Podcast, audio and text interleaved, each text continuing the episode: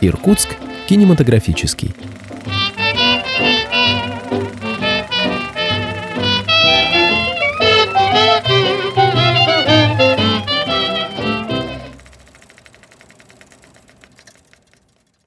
Добрый день, дорогие радиослушатели! Представляю вашему вниманию передачу «Обзор киноновинок». С вами Марина Рахлецова, студентка ИРНИТУ.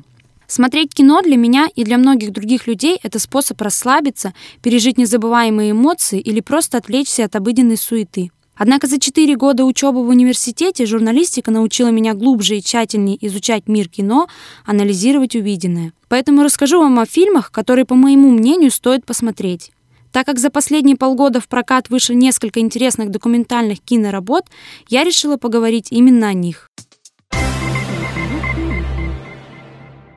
Напомню, сегодня мы говорим о киноновинках и начну с фильма, который вышел на экраны летом этого года «Робот, я люблю тебя», режиссер Юлия Киселева. И вот почему. На мой взгляд, процесс роботизации сейчас очень востребован, но у многих людей он вызывает неприятие, и у меня в том числе. Вот что пишет о фильме популярный сайт Кинопоиск. Цитата. «Антропоморфные роботы все больше внедряются в нашу жизнь, встречают нас при входе в офисе, обучают детей и даже живут в семьях в качестве компаньонов. Ученые пытаются сделать роботов максимально похожими на человека. Что будет, когда они станут неотличимы от человека? И станут ли? Мне кажется, что тема, которую затрагивает фильм, очень актуальна и перспективна. Фильм рассказывает о том, как роботы вписываются в бытовую жизнь и становятся отличным помощником. И этим фильм интересен. Уважаемые слушатели, напомню, мы говорим о киноновинках, и следующий фильм, которому стоит уделить внимание, «Байкал. Удивительные приключения Юмы», режиссер Анастасия Попова. Для всех жителей нашего региона Байкал – это наша жемчужина, и я в восторге от фильмов о нем. Слоган этой документальной киноленты гласит «Самый добрый фильм года», и это действительно так. В маленьком снежном домике появилась на свет крохотная, необыкновенно любопытная и очень смелая нерпа Юма. Ей придется в одиночку совершить далекое-предалекое путешествие на неведомые Ушкани острова. Путешествие полных таинственных угроз и чудесных спасений. Особенно приятно, что герои фильма — это звери, рыбы и люди. Также в фильме рассказываются бурятские и иванкийские легенды. Фильм впечатляет графическим оформлением титров, в которых легко угадывается стиль Зарикто Доржиева и Дашина Мдакова. Роли в картине озвучивали артисты Константин Хабенский и Чулпан Хаматова. Обязательно посмотрите этот фильм всей семьей. В эфире обзор киноновинок. И надо отметить, что хорошее документальное кино все чаще прорывается в прокат. И получив зрительское признание, эти фильмы закупаются известными киноплатформами. Именно таким стал фильм «Нас других не будет», который недавно вышел в прокат о кумире молодежи 80-х годов 20 века Сергея Бодрове-младшем. Режиссер Петр Шапотинник собрал рассказы близких друзей и соратников культового актера. Известный продюсер Сергей Сельянов, композитор Вячеслав Бутусов и другие коллеги вспоминают трагические события и моменты жизненных откровений, подаренные им судьбой. Фильмы Алексея Балабанова «Брат» и «Брат 2» обрели всенародную известность на сломе нулевых, отчасти благодаря харизме и неповторимой органике, которую отмечают все, кто знал Сергея Бодрова. Советую посмотреть этот документальный фильм, если вы еще этого не сделали. Мнения по поводу этого фильма разделились. Федор Олешин Анпилогов сделал некоторые замечания, а вот Василию Набоки, наоборот, фильм понравился. В фильме «Нас других не будет» про Сергея Бодрова мне в первую очередь не понравилось не четкое деление на, скажем так, этапы его жизни, его истории, скажем так, его пути в кинематографии потому что не всегда видно, что вот они поговорили про брата, а потом они перешли к брату второму. То есть между ними нету четкой границы, и ты не всегда успеваешь головой понять, что вообще происходит э, в кадре. Плюс из-за вот этой каши с временными линиями тоже вводится больше диссонанса в то, э, как ты воспринимаешь фильм. Фильм как документальный очень сильно мне понравился, потому что были вставки, допустим, в которых я, как э, ну, проходной зритель, ну, я об этом не знал. Допустим, что когда Бодрова накрыла лавина, и когда его искали несколько суток, э, что сам Балабанов сразу же принял для себя решение, он сказал актерскому составу, ну, с людьми, с которыми был знаком, что он пришел к мысли, что уже точно не выживет, и что, ну, надо с ним ментально прощаться, скажем так. А, и что впоследствии, когда актерский состав фильмов «Брат» и «Брат 2» разговаривал с Балабановым, он говорил, что не то чтобы его мечта, а желание, он хотел бы умереть вместе с ними там. Для меня, как для зрителя, в первую очередь, это, ну, такое, ну, это значимая информация. Сам фильм, э, как документальный, я повторюсь, очень сильно понравился, потому что раскрывается много-много вещей, как э, для зрителя. Я бы советовал вообще к просмотру всем остальным.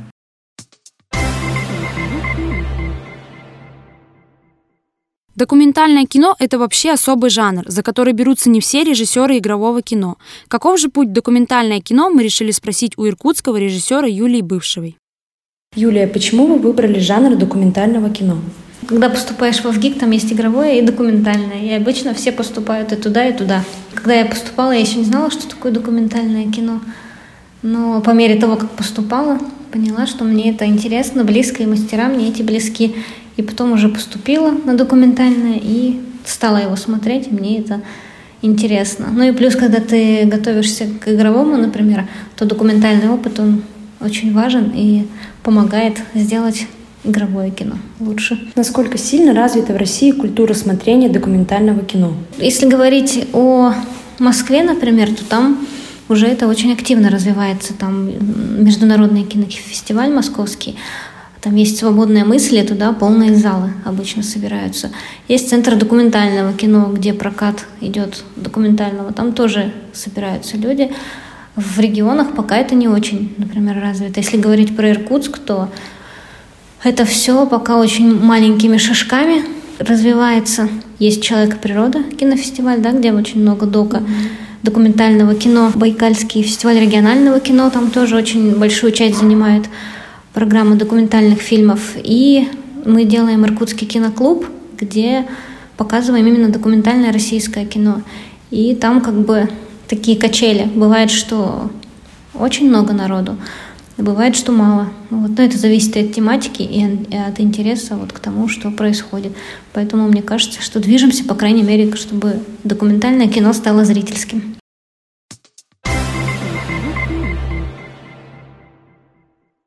В эфире обзор киноновинок. И как вы убедились, документальное кино в Иркутске активно развивается. За последние годы иркутскими режиссерами были сняты более 20 документальных фильмов, ставших призерами российских и зарубежных кинофестивалей. Один из них «Здесь живет музыка» режиссера-дебютанта Полины Степановой, который был включен в программу даже Голливудского кинофестиваля. Это фильм об Иркутской областной филармонии и музыке, которая живет в ней уже 80 лет.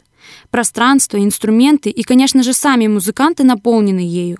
Фильм рассказывает о миссии музыканта, преемственности поколений и о том, как рука маэстро ведет и направляет своего ученика. О роли дирижера в симфоническом оркестре, силе народной музыки, о голосах, летящих к Богу. Филармоническая музыка путешествует и попадает в различные уголки мира, а грохочущий звук трамвая становится неотъемлемой частью любви и гармонии. Вот что рассказывает о фильме режиссер Полина Степанова. Полина, почему темой вашего фильма стала Иркутская филармония? В 2018 году к нам обратилась Иркутская областная филармония с предложением а, снять э, документальный фильм к 80-летию. И так э, я была назначена режиссером вот этого фильма. Любите ли вы классическую музыку? Конечно. Я не знаю людей, но, по крайней мере, среди моих знакомых, я думаю, нет таких, которые бы не любили классическую музыку. Планируете ли вы еще снимать документальные фильмы об Иркутске? Об Иркутске, да, конечно. Собственно, это на сегодняшний день основная, главная моя тема, потому что я работаю в, в кинофонде, и мы ведем проект э, «Земля у Байкала». Это кинолетопись Иркутской области, куда входят фильмы и сюжеты, именно посвященные Иркутску. Поэтому, конечно, это мой главный герой. Ну и не только, конечно, но все-таки главный на сегодняшний день. Назовите три составляющих, по вашему мнению, хорошего документального кино. Это искренность, э, влюбленность в героев и внимание к деталям.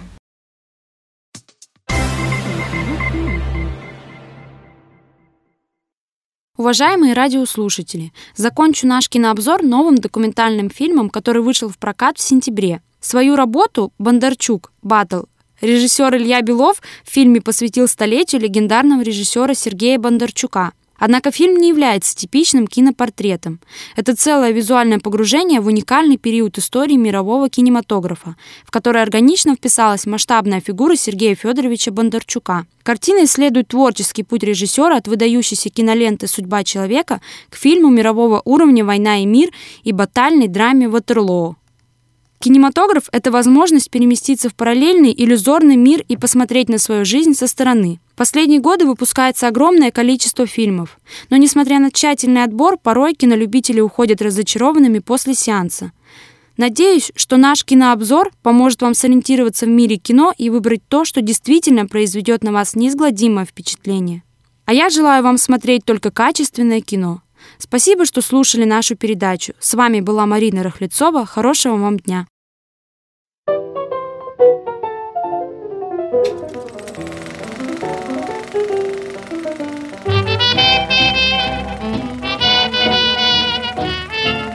Иркутск кинематографический.